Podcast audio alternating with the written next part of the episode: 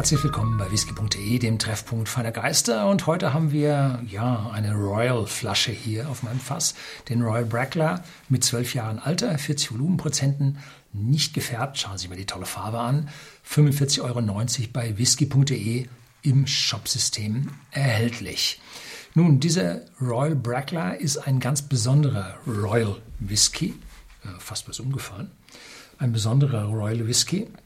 Und zwar ist das der erste Whisky, der das königliche Varant bekommen hat. Und ich erzähle ja immer gerne Geschichten zu so einem Whisky dazu, bevor wir dann zum Probieren kommen. Und hier hinten drauf steht also eine wundervolle Geschichte, die ich so nicht besser an den Haaren herbeiziehen könnte. Ähm, und zwar die Distillery Brackler wurde 1812 bei Captain William Fraser gegründet. Und der hat da also die als Captain der Royal Navy hat er dann von Lord Cawdor da Land bekommen, auf dem er dann Gerste angebaut hat. Und diese Gerste hat er dann beschlossen zu veredeln und haltbar zu machen. Und für eine gewisse Zeit lang war er die einzige, betrieb er die einzige legale Brennerei zwischen Inverness, einem Übergang zu den nördlichen Highlands, und Aberdeen an der Ostküste der Highlands. Und da war er nun der einzige legale Brenner. Warum durfte er da legal brennen? Nun, weil er relativ dicht an der Küste war und der Exciseman, also der Steuereintreiber, konnte da vorbeikommen. Im Inneren der Highlands waren die äh, Brennereien illegal, war das Brennen verboten. Und ich glaube, es war König William IV., der nämlich äh, hier dann den Bann der Highland-Brennereien aufhob 1823 und dann Lizenzen vergab. Aber Roy Brackler oder Brackler war zuerst da mit Captain Fraser und der King William IV. Der war auch in der Royal Navy in seinen jungen Jahren und hat in seinem bemerkenswerten Service für die Royal Navy auch mit Lord Nelson zusammen gedient. Ähm, ich glaube, der steht jetzt auf Trafalgar Square oder so. Ne?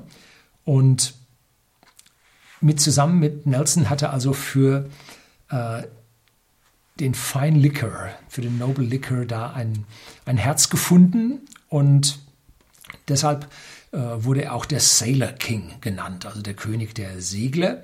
Und deswegen hat er dieser Whiskybrennerei mit seinem Captain dann 1833 das erste Mal ein Royal Warrant vergeben. Das ist so wie in, in Preußen damals der königlich preußische Hoflieferant. Ne? Das ist das Royal Warrant von den Briten, bloß auf einer viel, viel höheren Ebene, weil das im ganzen Commonwealth eine große Bedeutung dann für dieses Unternehmen hatte. Und dieser Whisky ist also zwölf Jahre lang gereift und in Oloroso Sherryfässern dann gefinisht. Und daher stammt dann auch diese wundervolle Farbe. Die Flasche hat unten ein, ja, eine Ausbuchtung, eine Höhlung, wie sie normalerweise nur so Champagnerflaschen haben, um den, oder Sektflaschen, um den höheren Druck äh, zu verteilen in den Rand, damit der Boden nicht ausbricht. Wenn du mit dem hohen Druck die Flasche irgendwo aufschlägt, dann fliegt der Boden raus. Darum hat man da so eine Wölbung reingemacht. Das stützt die Sache. Hat man hier auch ohne Druck im Whisky gemacht. Das macht die Flasche nun höher. Bei Beibehalten der großen Breite zeigt dann die dunkle Farbe des Whiskys und macht einfach eine größere Flasche her. Ist auch ein bisschen schwerer, weil natürlich diese Fläche da unten größer ist, als wenn man einen glatten Boden reingemacht hätte. Also eine bemerkenswerte Flasche an dieser Stelle und ein bemerkenswert guter ausgeführter Korken mit einem tollen äh, Holzstopper drauf, auch mit dem Royal Verand oben drauf. Die reiten hier, nein, die segeln hier auf dem Royal Verand. Und mit dem tollen großen Ausgießer oben dran kann man fast tropfenfrei den Whisky hier ins Glas füllen. Also die Flasche haben sie wirklich gut gemacht. Keine Frage. Und wenn sie was zu verschenken haben, äh, die Flasche macht wirklich was her.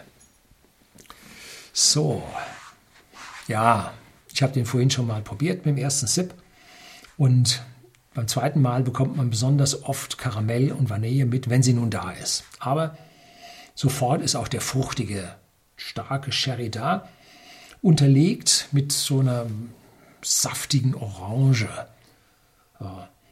und vielleicht ein bisschen Weintrauben. Und ganz dahinter macht sich schon ganz langsam dann ja eine leichte Würzigkeit bemerkbar. Sicherlich von den Eichenfässern. Der König hatte recht. Das ist, der riecht schon toll. Ja, cheers.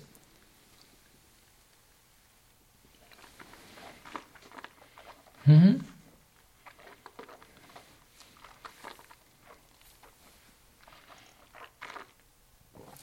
Die 40 Volumenprozente bringen nicht diesen alkoholscharfen Antritt auf der Zunge, sehr mild, sehr juicy.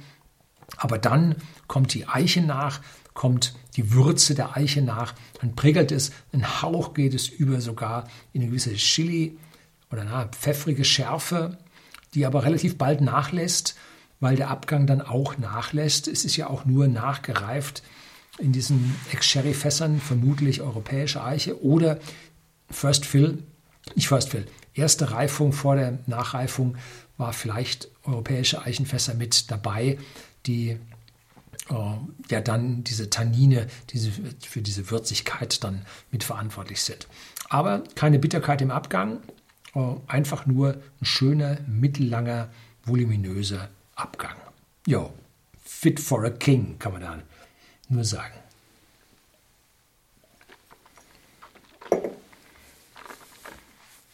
Wie gesagt, der Whisky hat aus meiner, hm, hat aus meiner Sicht ein bisschen am Preis bereits verloren, ist jetzt seit ein paar Jahren konstant und ist jetzt ja schon eine ganze Zeit lang auf dem Markt, sodass man davon ausgehen kann, dass diese Standardabfüllung längerfristig am Markt ist. Und Roy Brackler produziert hurtig vor sich hin, äh, sodass so der Nachschub an diesen Flaschen gesichert sein sollte. Also das ist eine Flasche, da kann man sich sehr, sehr äh, gerne mal einen Marker setzen, dass man da in Zukunft wieder auf diese Flasche zurückkommen kann. Bei uns bei whisky.de im Shopsystem gibt es eine Merkliste, da können Sie den draufsetzen. Das soll es gewesen sein. Herzlichen Dank fürs Zuschauen.